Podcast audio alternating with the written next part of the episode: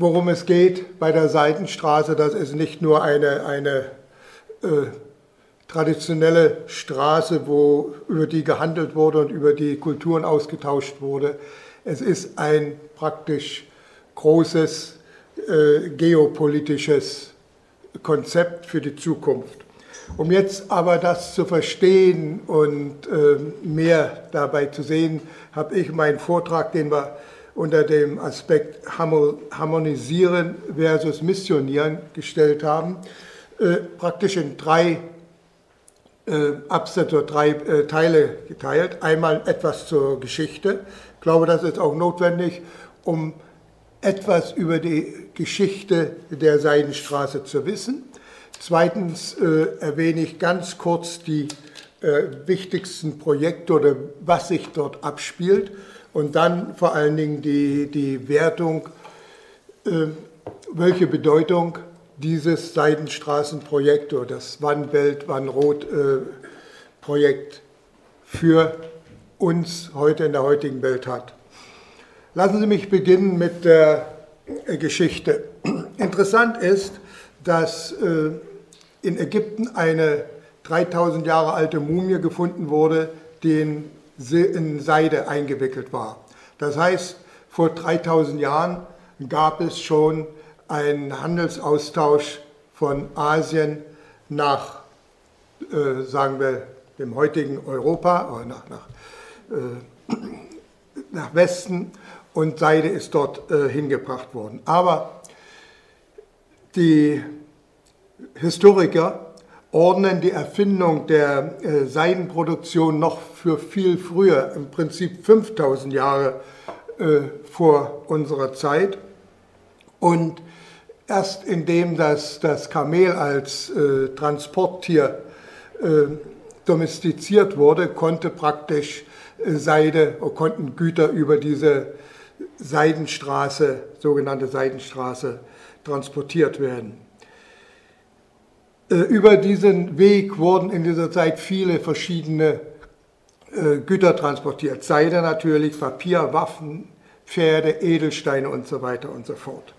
Aber damals sprach noch keiner von Seidenstraße, weil der Begriff Seidenstraße erst im 19. Jahrhundert von einem äh, deutschen Geologen Ferdinand von Richthofen erfunden wurde oder gefunden wurde, der praktisch diese Handelsroute analysiert hat und äh, diesen Begriff dann geboren hatte, der sehr schnell übernommen wurde. Ähm, dem Handel folgten aber nicht nur dann die Kulturen, Wissenschaften und Religion, sondern auch Probleme. Eine ganz interessante äh, Erscheinung ist, dass im alten Rom es ein Verbot gab, Scheide, äh, Seide zu tragen.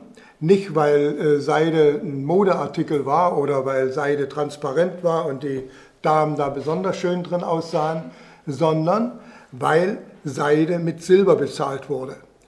Und die Römer hatten da schon Angst, dass der, das Silber aus Rom abfließt.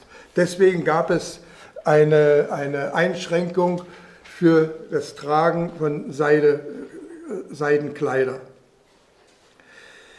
Vom Westen nach Osten kam auch äh, die Religion, die griechischen Götter, persische Religion, später der Buddhismus, Christentum, Islam. Und umgekehrt kam vom Osten nach Westen Gedankengut der chinesischen Philosophen, Konfuzius, äh, und äh, es kam auch das Wissen der, der alten Chinesen, Herstellung von Papier und äh, des Schießpulvers. Der Handel auf dieser langen Seidenstraße, wenn man die, die Kilometer nimmt, das sind mehr sind als 10.000 Kilometer. Dieser Handel war natürlich nicht so, dass da ein Händler mit einem Kamel die ganze Strecke abgeritten ist, sondern das lief über viele Zwischenstationen und das war dann immer abhängig, wie stark die jeweiligen Reiche auf der gesamten Strecke waren. Davon war es abhängig, wie sich, die, wie sich der Handel entwickeln konnte und wie die Güter transportiert wurden. Aber so ein Ballen Seide, der ist nicht innerhalb von, von ein, zwei, drei Monaten von Europa nach äh, Ägypten gekommen, sondern das hat Jahre gedauert. Und ähm, die Seidenstraße ist aber, oder sagen wir, dieser Handel über die Seidenstraße ist aber die ganzen Jahrhunderte kontinuierlich gelaufen, mit Höhen und Tiefen. Darüber kann man lange sprechen, das ist eine sehr interessante Sache. Zum, einer, zu einem Stopp der Seidenstraße kam es aber nur, nachdem sich China während der äh, Ming-Dynastie im äh, 16. Jahrhundert, 15. 16. Jahrhundert abgeschottet hat. Und da kam die Seidenstraße zum Erliegen. Vorher kam die Religion ich habe schon darauf hingewiesen, äh, über die Seidenstraße, über diesen Weg nach China. Und äh, interessant ist, dass sich eigentlich nur der Buddhismus in China ausbreiten konnte und in China akzeptiert wurde, weil sich der Buddhismus verknüpfen ließ mit dem Konfuzianismus, mit dem Daoismus und ganz wichtig mit der asiatischen Produktionsweise. Ähm, die Chinesen, äh, Asiaten konnten den, ähm, diese äh, Vielgötterei, diese, diese offene Religion des Buddhismus akzeptieren. Sie konnten nicht akzeptieren ähm, den Islam und das Christentum. So, und heute sind immer noch, und deswegen ist das ganz wichtig zu verstehen, heute sind, ist immer noch dieses Gedankengut, dieses chinesischen Buddhismus in der, im chinesischen Volk äh, präsent und natürlich spielt es auch noch eine Rolle bei Entscheidungen, was gerade die Seidenstraße angeht. Äh, Mischa hat darauf hingewiesen, Harmonie. Harmonie ist eines der wichtigsten Punkte äh, in der ähm, chinesischen, im chinesischen Buddhismus, Yin und Yang und so weiter. Viele also kennen das. Bereits in den äh, 80er, 90er Jahren letzten Jahrhunderts hat die Seidenstraße, diese, diese neue Seidenstraße, kann man sagen, den ersten Schwung wieder bekommen durch die transsibirische Eisenbahn.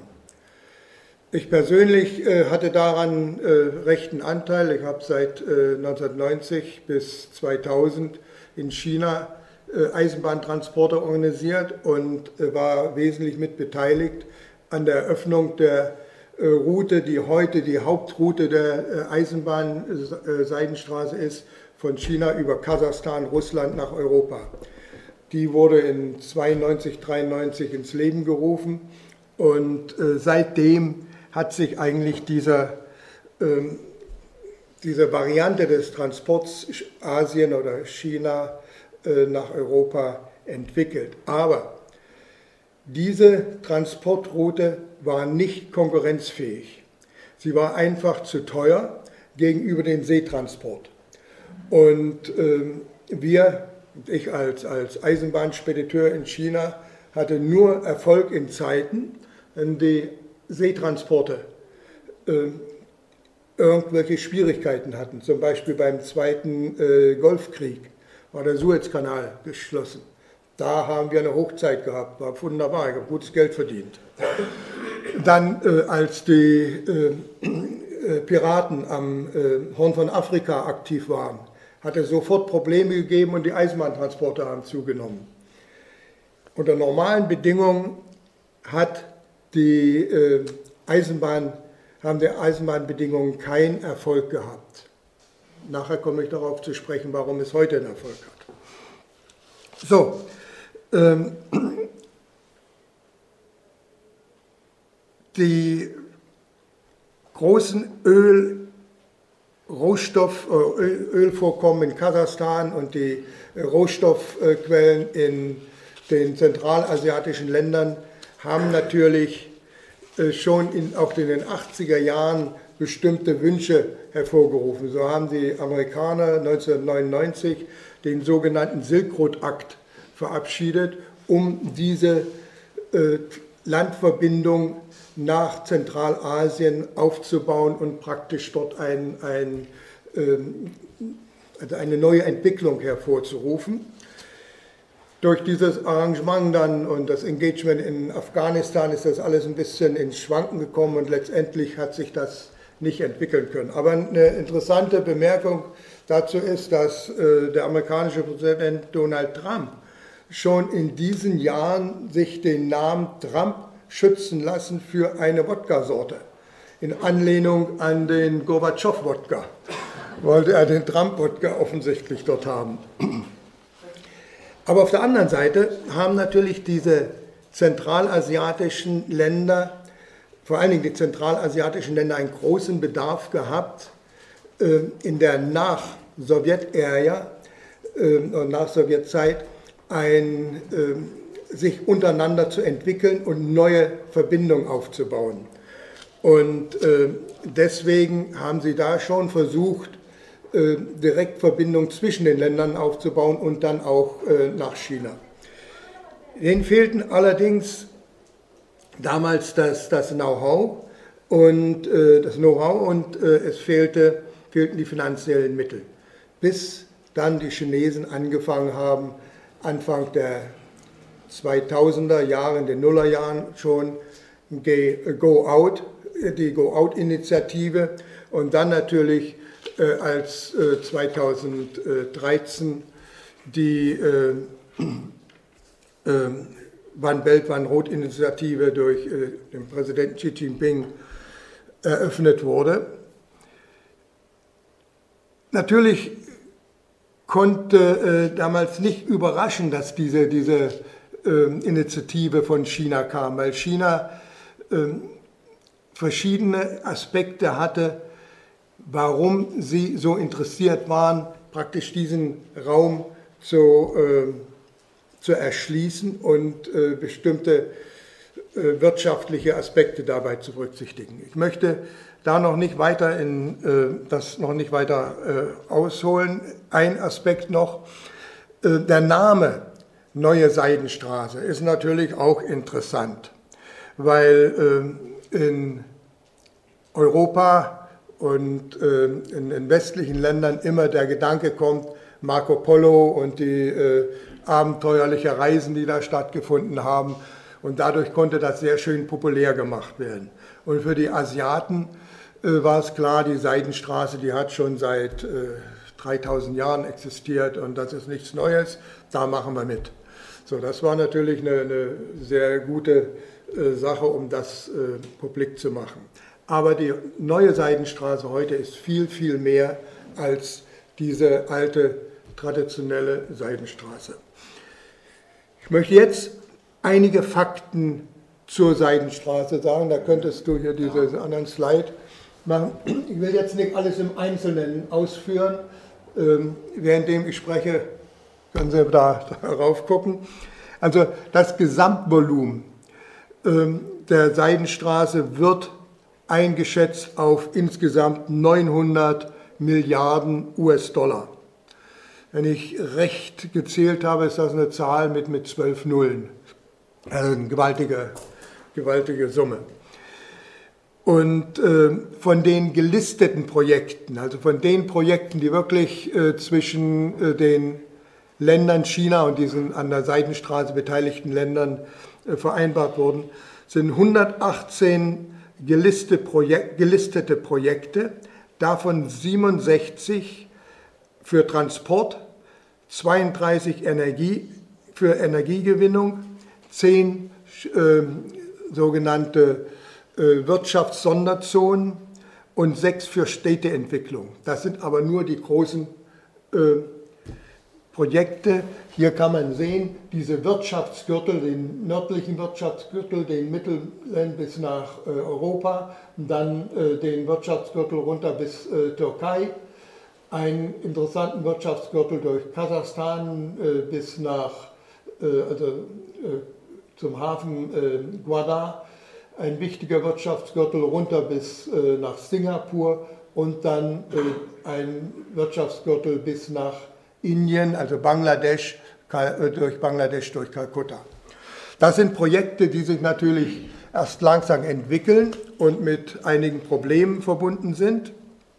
Darüber kann man in der Diskussion sprechen. Insgesamt sind 40 Länder mit diesen Projekten, in diese Projekte eingebunden.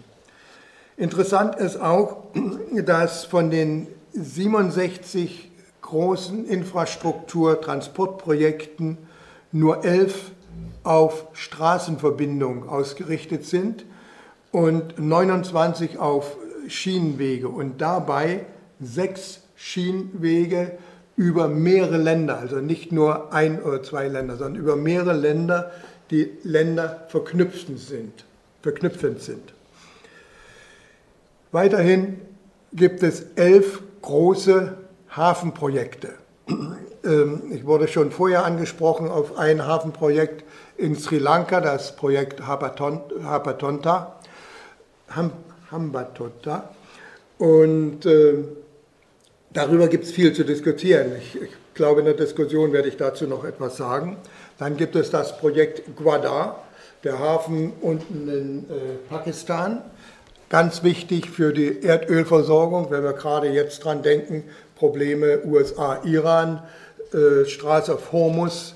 Über diesen Hafen kann man, wo können die Chinesen komplett den Seetransport umgehen und Öl, Öl, Öltransporte von äh, Iran nach China sicherstellen, ohne dass es über Tanker laufen muss.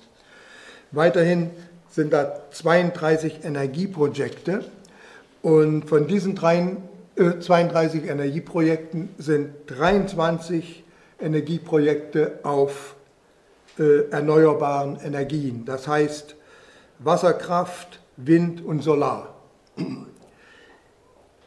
Immer noch sind acht Projekte für Kohleverbrennung, also Kohlekraftwerke. Davon sieben in Pakistan. Und diese sieben ähm, äh, Projekte in Pakistan sind äh, spezielle Projekte, um kurzfristig den Energiebedarf in Pakistan zu decken. Die äh, Wasserkraftprojekte, Hydrokraftprojekte nehmen mehr Zeit in Anspruch, um, um sie in Betrieb zu nehmen. Deswegen wurde vereinbart, dass solche Projekte vorgezogen werden und noch äh, Kohlekraftwerke in Betrieb genommen werden. Aber neben diesen Wirtschaftsprojekten spielt in der äh, Seidenstraße eine große Rolle der wissenschaftlich-technische und Kulturaustausch. Wenn man bedenkt, dass äh, China 50.000 Stipendien an afrikanische Länder gegeben hat, wenn man bedenkt, dass 30.000 pakistanische Studenten in China studieren, das sind gewaltige Zahlen, äh, wenn man sich das vorstellt. Und was ich ganz besonders interessant finde, in England, an den englischen Schulen und Universitäten, ist oder hat, die Chines, äh, hat der chinesische Sprachunterricht den Deutschsprachunterricht von der dritten Stelle von den, Sprachunter, von den äh, Sprachunterrichten in, in England abgelöst. So, es lernen also in England mehr Studenten und Schüler Chinesisch, als sie Deutsch lernen. Das ist praktisch eine, eine, Seit oder eine wichtige Erscheinung des, äh, dieser äh, Initiative. Dass nicht nur Geld fließt, nicht nur Investitionen, sondern auch der Austausch. Und das Wichtigste für den Austausch ist natürlich erstmal die Sprache. China ja Chinesisch eine schwere Sprache ist. Ich habe es in, sagen wir mal, 26 Jahren China leben nicht über Anfängerstadium hinausgebracht. So. Ähm, das stimmt nicht ganz. Er hat mich ganz doch friedfertig durchs Land geführt. Ja, aber keine Konversation. Ich kann, ich kann Essen bestellen und ein Bier. so. Jetzt ist die Frage, warum investiert China so viel?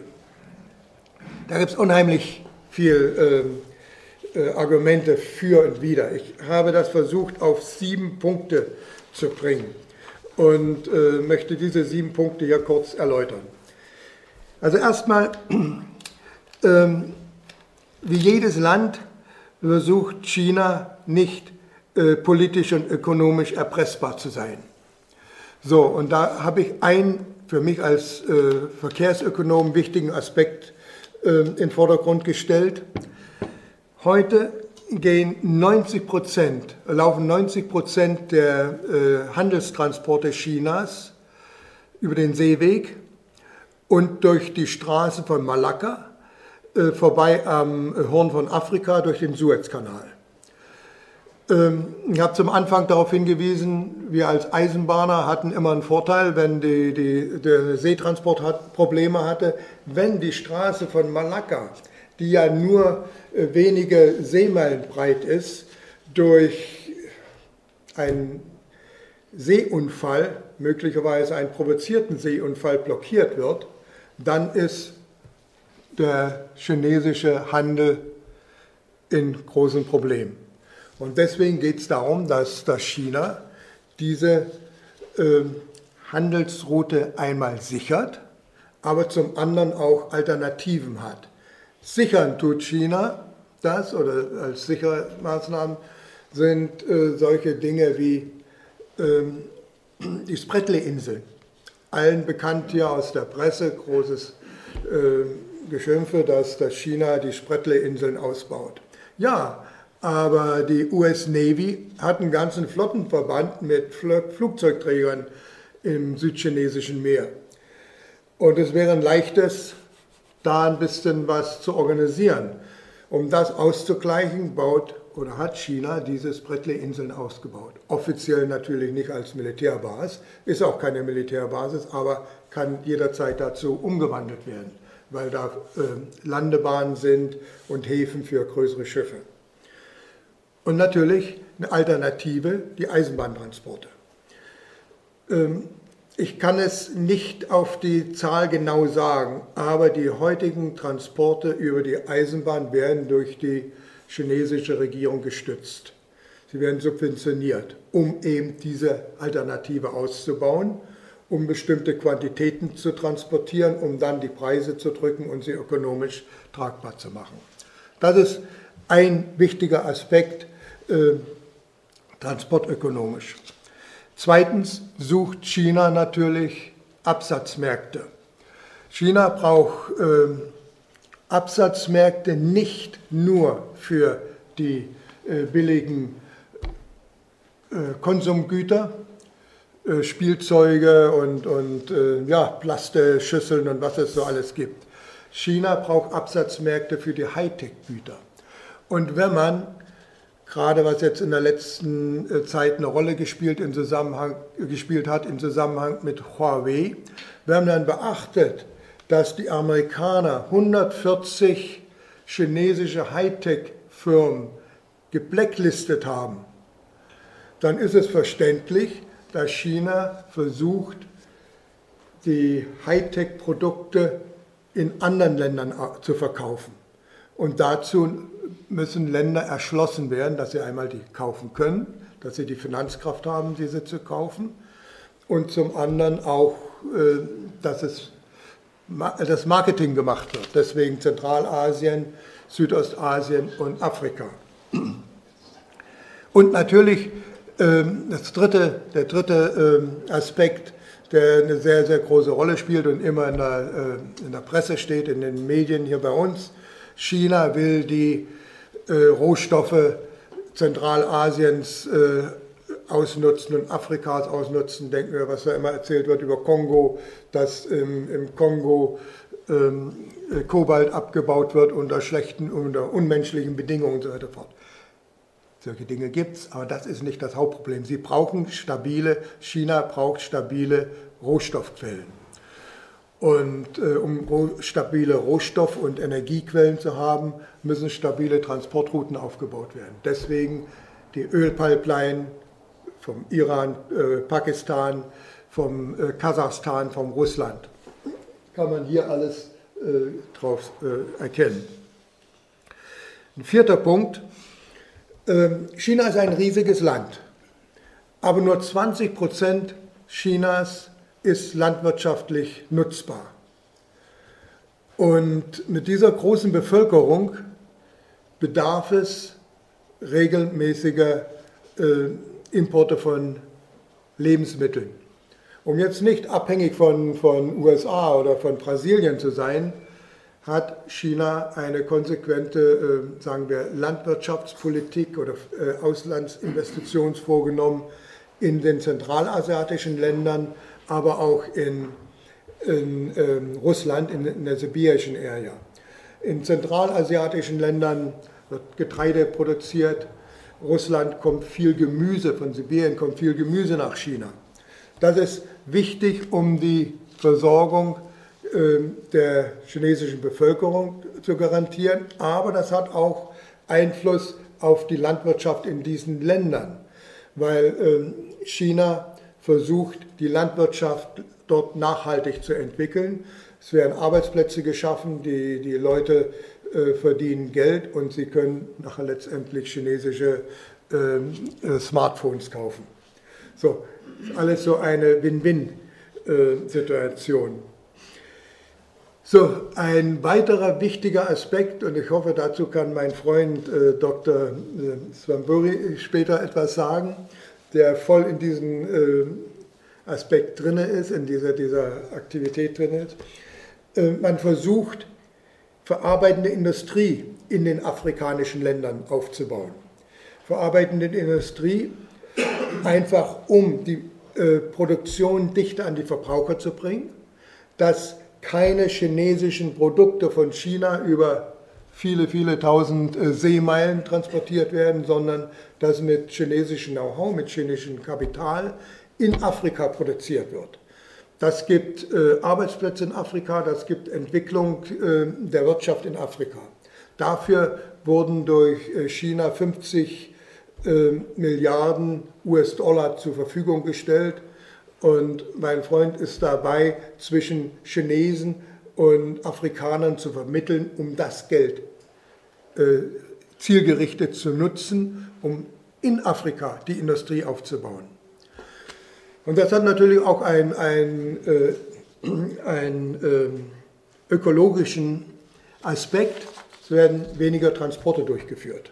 Und damit hat es einen, einen ökonomischen ökologischen Vorteil. Ein weiterer wichtiger Aspekt, den man sehen muss, ein wichtiges äh, Motiv für China. Äh, China hat die Industrie, die eigene Industrie verändert von, ein, von der Werkstatt der Welt zu einer Hightech-Industrie. Und plötzlich gab es gewaltige Überkapazitäten. Die Stahlindustrie. China hat ähm, den europäischen Markt mit Stahl überschwemmt. Und äh, viele Bauunternehmen, die in China äh, in den letzten 40 Jahren, kann man sagen, Städte aufgebaut haben, die Bauunternehmen waren plötzlich, haben plötzlich keine Beschäftigung mehr gehabt. Und dazu spielt und da wirkt natürlich die, die äh, Seidenstraße, diese Initiative heute auf, als ein Struktureffekt, diese Kapazitäten zu nutzen, hat wieder ein anderes äh, Problem oder ein Seitproblem, weil die chinesischen Bauarbeiter dann mit ins Ausland gehen, ins Ausland gehen und das führt wieder zu Konflikten mit den Empfangsländern. Darüber wird ständig diskutiert und gestritten und äh, China versucht und in der letzten äh, Konferenz hat Xi Jinping, also die, die äh, Wann Welt, Wann Rot Konferenz, hat Xi Jinping dazu auch Stellung genommen, hat gesagt, das wird zurückgefahren. Es werden mehr lokale, also äh, Arbeitskräfte aus den Ländern äh, beschäftigt. So, und ein weiterer, und das ist der siebte Aspekt, der absolut nicht äh, zu unterschätzen ist, ist, dass China versucht, sich loszulösen von der äh, US-amerikanischen Dollarvorherrschaft. Alle äh, kennen sehr genau äh, aus der Presse, was passiert gegenwärtig. Äh, Iran, China kann, äh, USA kann durch den Dollar den Ölhandel kontrollieren, kann durch den US-Dollar Sanktionen durchsetzen, Venezuela, Kuba und so weiter und so fort bekannt. Und da versucht China rauszukommen und äh, zieht es vor, mit den äh, Ländern an der Seidenstraße Vereinbarungen über Clearings, über, über RMB äh, RB-Wechsel zu arbeiten. So, äh, um all das durchzusetzen, hat China ein, eine, eine, einen Rahmen von Organisation aufgebaut. Da das Wichtigste ist eigentlich diese Shanghai Organisation of Cooperation für die gesamten, äh, für diese äh, Nachbarländer von China und in Zentralasien. Bei dieser ähm, Shanghai Organisation of Cooperation spielt die wirtschaftliche Zusammenarbeit eine große Rolle, der wissenschaftlich-technische, kulturelle Austausch, aber auch der Kampf gegen äh, den Terrorismus. In all diesen Ländern, Tadschikistan, Kirgisistan, äh, Pakistan, auch Afghanistan, die sind nicht Mitglied da, äh, spielt der extreme Islam eine große Rolle. Und all die Länder grenzen an diese äh, westliche Provinz in China, Xinjiang, wo dieses Uigurenproblem besteht.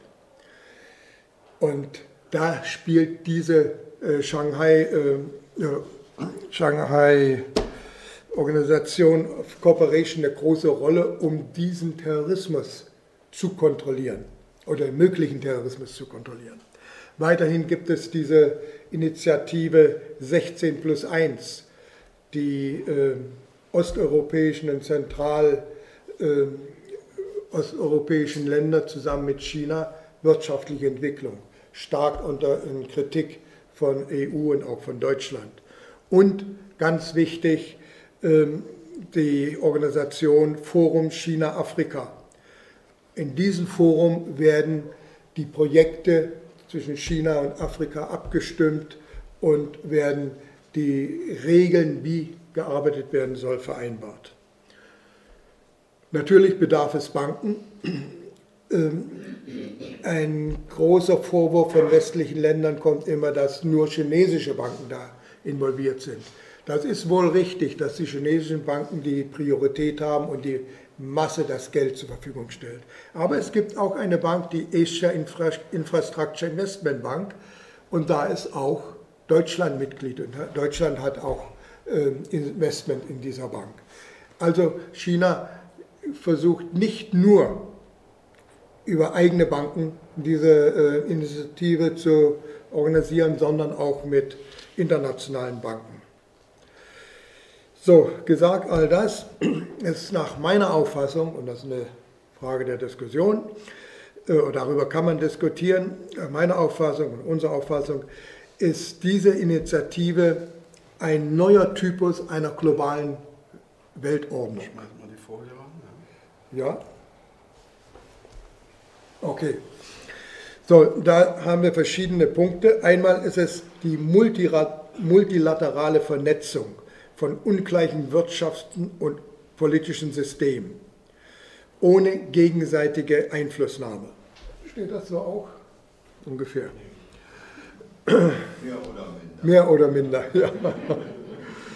So, äh, da kann man immer als Beispiele diese Wirtschaftsgürtel nehmen. Das würde jetzt aber zu weit führen, wenn ich das jetzt im Einzelnen erläutere. Dann langfristige wirtschaftliche Investitionen müssen, und müssen sich unabhängig von politischen Systemen bewähren. Ähm, selbst wenn in einem Land ein politisches System sich ändert, sollten die wirtschaftlichen zusammen, sollte die wirtschaftliche Zusammenarbeit weiter erfolgen. Deswegen diese Frage nicht einmischen und die Systeme, wie sie existieren, äh, akzeptieren. Dann analoge und digitale Vernetzung von multilateralen landseitigen Transportrouten, Produktions- und Lieferketten ich nehme da immer gerne das Beispiel, die Eisenbahnverbindung von China bis nach Europa, bis nach äh, Duisburg hier in Deutschland. Zu meiner Zeit, als ich in den 90er Jahren diese Eisenbahntransporte organisiert habe, waren wir froh, wenn die Container nach sechs Wochen angekommen sind. Heute kommen sie garantiert nach circa 14 Tagen an. Es besteht das Ziel, auf zehn Tage zu reduzieren. Das für eine Strecke von 10.000 Kilometern ist gewaltig. Das ist nur möglich, weil die Länder einen digitalen Austausch haben. Es gibt keine Frachtbriefe mehr, es gibt keine Zoll Zollkontrolle mehr. Das ist alles digitalisiert. Und deswegen dieser Aspekt, äh, spielt dieser Aspekt eine große Rolle. Dann ein, die Wirtschaftsförderung in Empfangsland im Interesse der Erhöhung des Wohlstandes im Land und nicht im Interesse der Profitmaximierung des Fördern des Landes, so wie die Wirtschaftshilfe in den äh, vergangenen Jahren von westlichen Ländern waren, war mehr oder weniger darauf ausgerichtet, äh, einen Vorteil im eigenen Land zu haben und nicht in dem Entwicklungsland. Das spielt in Afrika eine ganz, ganz große Rolle. So, und dann äh, Kredite geben, äh, direkt in den Wirtschaftskreislauf zu geben.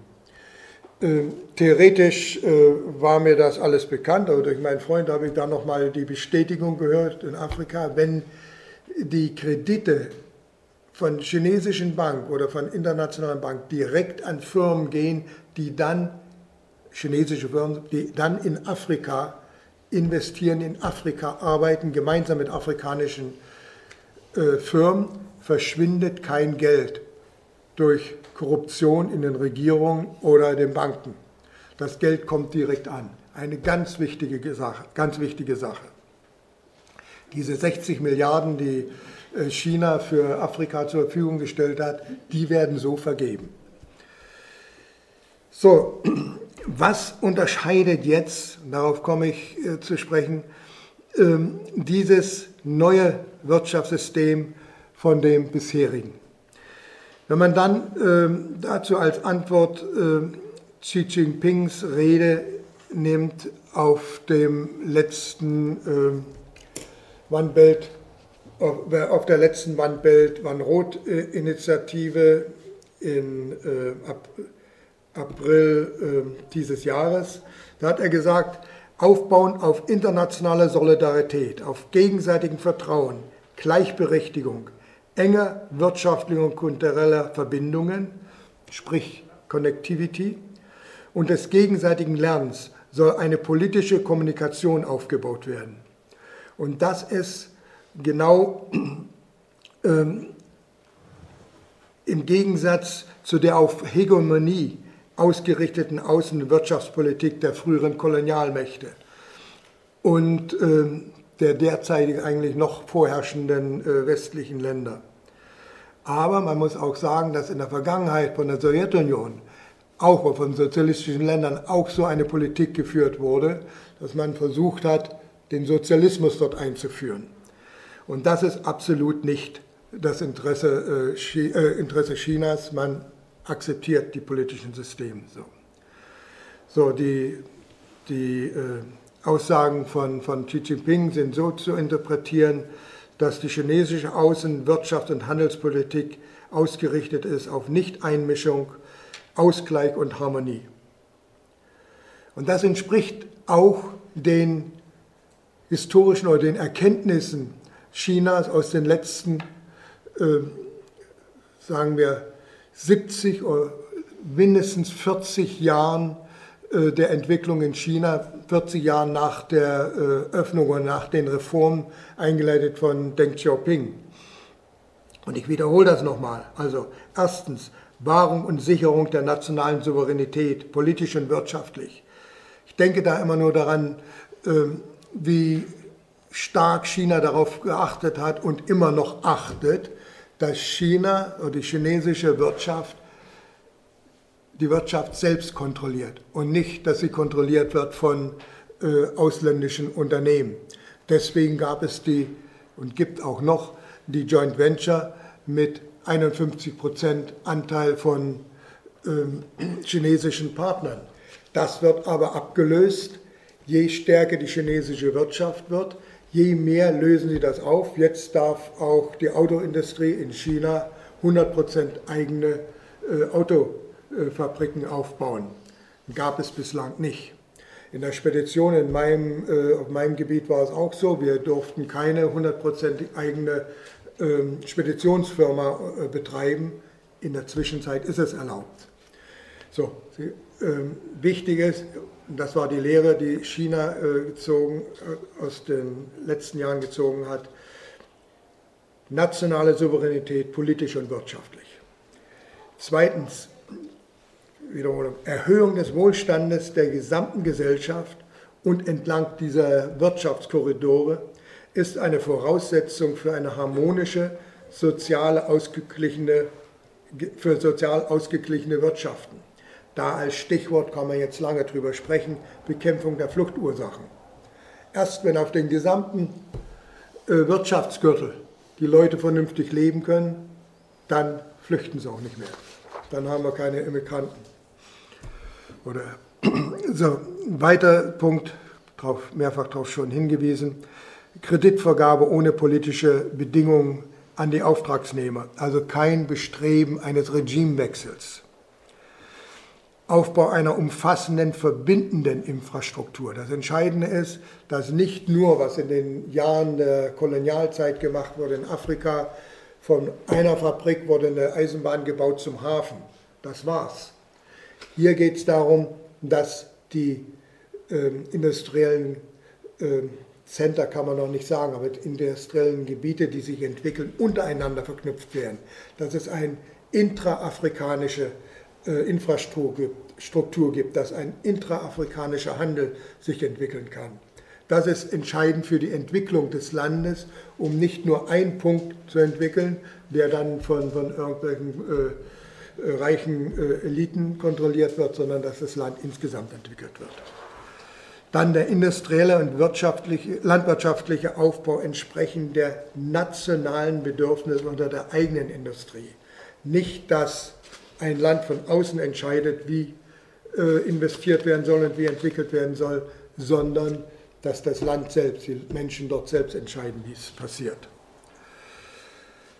Und dann äh, eine wichtige Lehre, die, die China aus den letzten 70, 40 Jahren gezogen hat, äh, Wachstum nicht um jeden Preis. Das heißt, Wachstum nicht auf Kosten der Umwelt, Wachstum nicht ähm, äh, beim Wachstum äh, keine sozialen Ungleichgewichte zu erzeugen. Das gibt es noch in China und China hat daraus gelernt und sie versuchen da umzusteuern. Und all diese Erfahrungen, die ich jetzt genannt habe, die versucht China in dieser Seidenstraße zu äh, integrieren und äh, den, den Leuten zu empfehlen oder den anderen Ländern zu empfehlen. So, ich sehe das so, es findet ein Paradigmenwechsel statt. Von einer ausschließenden auf Kosten anderer zu einer integrativen Win-Win-Globalisierung. Darüber kann man den ganzen Abend diskutieren. Aber ich stelle das mal hier als einen Punkt hin. Und äh, interessant und wichtig für mich ist, es gibt äh, unabhängige Untersuchungen, gerade was Afrika angeht, dass 80 Prozent der afrikanischen Länder beteiligt an der Seidenstraße volle Zustimmung zu dieser Initiative geben. Also es ist nicht so, dass China versucht, da äh, Einfluss zu gewinnen und da äh, Druck macht, da reinzukommen. Nein, die afrikanischen Länder wollen das und begrüßen das. 80 Prozent, es gibt immer nee, also Nein-Stimmen, aber es sind 80 Prozent. Und das kann man auch sehen an dieser letzten äh, Konferenz der Wann-Welt-Wann-Rot-Initiative im April äh, diesen Jahres, an der 40 Regierungschefs teilgenommen haben und äh, mehr als 130 Staaten.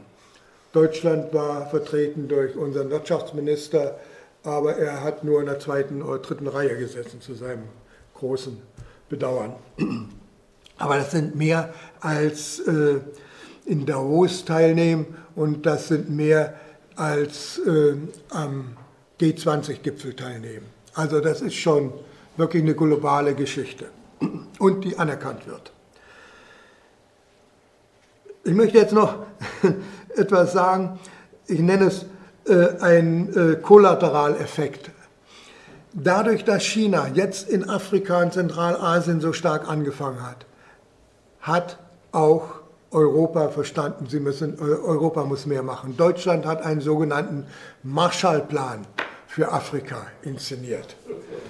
Und der, der äh, Minister für wirtschaftliche Zusammenarbeit Müller der hat sich da ganz groß vorgetan, wir haben einen Marshallplan. Die USA erhöhen ihre Investitionen in Afrika. Also diese, diese äh, Seidenstraße-Initiative hat einen zusätzlichen Effekt, dass die Länder, die sich, oder die, die äh, Mächte, die sich in Konkurrenz zu China fühlen, auch mehr in Afrika äh, investieren und engagieren. Ähm, in, in, Deutschland wird viel über, über diese Seidenstraße ja negativ berichtet, aber äh, Deutschland partizipiert schon an dieser Seidenstraße. Ich nenne da nur den Hafen äh, Duisburg, der ja äh, auf dem Abwärtstrend war und durch diese äh, Züge, die dort regelmäßig ankommen, gegenwärtig sind es ca. 35 äh, Züge wöchentlich mit ungefähr 2100 äh, Containern in beiden Richtungen, ähm, hat der Hafen wieder einen, einen neuen Schub bekommen und äh, er wächst wieder und es werden Arbeitsplätze geschaffen. Aber auch Unternehmen wie Siemens sind beteiligt. Siemens liefert die äh, Turbinen für die äh, Kraftwerke. Auch die deutsche Maschinenindustrie ist äh, beteiligt. Zum Beispiel in Usbekistan wurde eine Textilfabrik aufgebaut und von Chinesen äh, finanziert. Alle Maschinen kommen aus Deutschland. So, als Unterauftragnehmer ist die deutsche Industrie schon voll äh, involviert. Interessant ist, gerade in den, den letzten Tagen sind zwei neue Studien veröffentlicht worden äh, in Deutschland.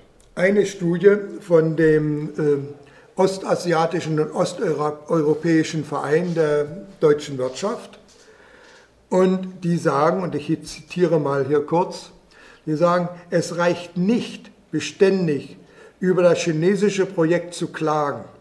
Wir müssen es aktiv mitgestalten.